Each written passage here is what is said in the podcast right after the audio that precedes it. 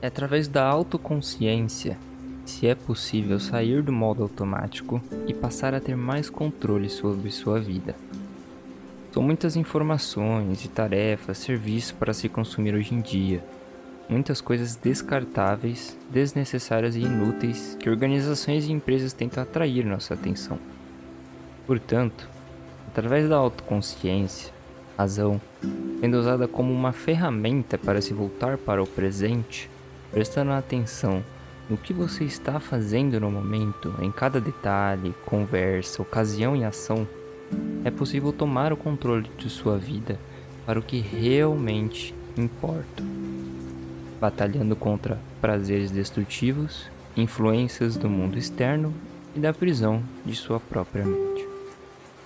Conhecer a si, saber o que te leva a agir e o porquê em cada situação da vida através da reflexão de suas ações Entender tais motivos, hábitos destrutivos, costumes vaidosos, impulsividade. Agir pela euforia da ansiosidade pelo prazer, seja ele momentâneo ou um pouco mais duradouro, nos causa arrependimento futuro, pois não refletimos se aquela ação iria mais nos prejudicar do que beneficiar. Essa ação foi tomada pelo sentimento e não pela razão do momento pensar sobre cada ação que irá tomar e ter ciência das perdas ligadas a elas são essenciais para a tomada das decisões. Pois caso dê errado, você foi consciente de seu próprio ato. Foi uma tomada de decisão consciente e verídica. Somos ensinados a servir e não a viver, o tempo inteiro. Somos condicionados a isso. Então, com o tempo, vamos aceitando que precisamos de uma faculdade, um emprego de carteira assinada, um bom cargo e trabalhar para uma empresa de renome. Tudo isso para ter uma certa estabilidade financeira na vida. Essas instituições de ensino, empresas, caso você esteja inserido nelas, estão o tempo inteiro te cobrando resultado.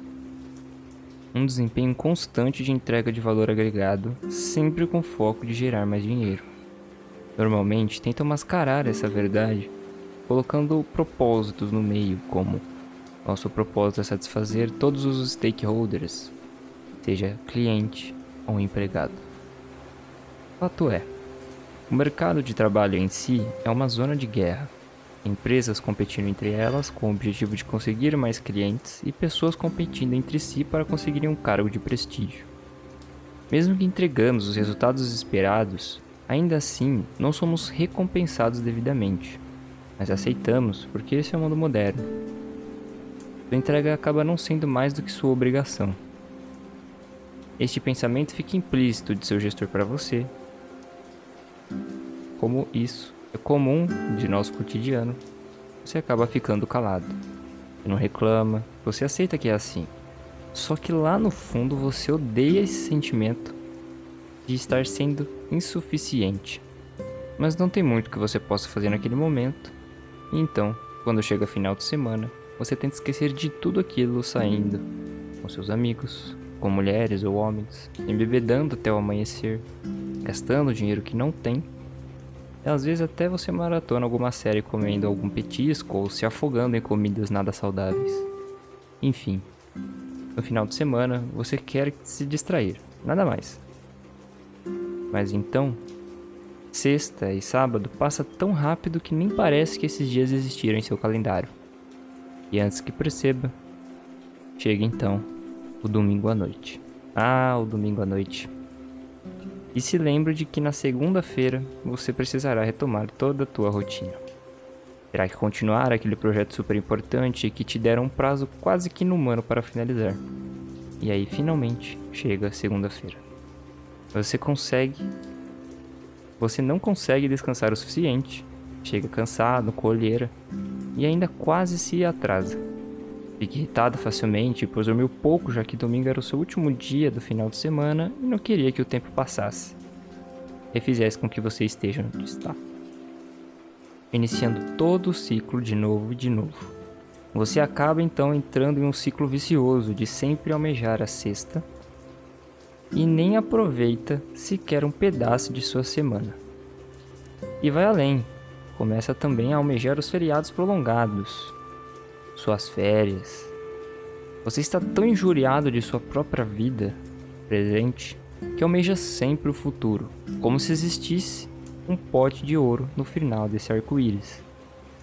Reforço outra vez: não existe pote de ouro nem o arco-íris. Não existe nada.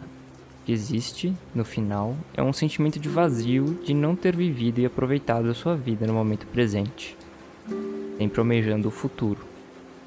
Pois dessa maneira você não está focando em viver em e sim em servir. O ponto é, estamos o tempo inteiro almejando algo e muitas vezes esse algo é o futuro. E aí a gente se esquece do momento presente. E esse tempo é o mais importante. Aproveitar o momento presente nos mínimos detalhes possíveis, por mais bestas que pareçam. Uma simples leitura de um livro, por exemplo, que você gosta muito, dentro de um ônibus lotado em meio ao trânsito, chega em um momento de atenção plena que você nem nota o passar do tempo e a quantidade de pessoas perto de você. Então, aquele condicionamento acaba não sendo nada. Isso é estar 100% presente. É não querer o futuro, mas sim o agora. Não estou te dizendo para se conformar com o trabalho que tem ou com qualquer outra coisa que te incomoda. Não. Mas você tem três opções de caminho. Escolha primeiro e mais rápido é se retirar dele. Segundo e mais trabalhoso e demorado é tomar a liderança. E terceiro, aprender a lidar com tal influência de maneira que aquilo não te afete, com indiferença. Que sua indiferença sobre aquela força faça com que não te toque, que você esteja blindado como se estivesse com um escudo, e que não se sinta injuriado pelo meio, mas sim tranquilo. Cabe somente a você fazer a escolha correta para si. O importante é que tenha em mente que toda escolha tem uma perda. Para se ter uma mudança, há sempre um sacrifício. O sacrifício é o intervalo entre o objetivo e a glória. Transformando sua motivação em hábito, você sentirá dor. Porque a dor, ela é temporária, mas a glória é permanente. Entretanto, transformará sua percepção sobre sua autorresponsabilidade, ganhando cada vez mais autoconsciência de seus atos e também autorrespeito.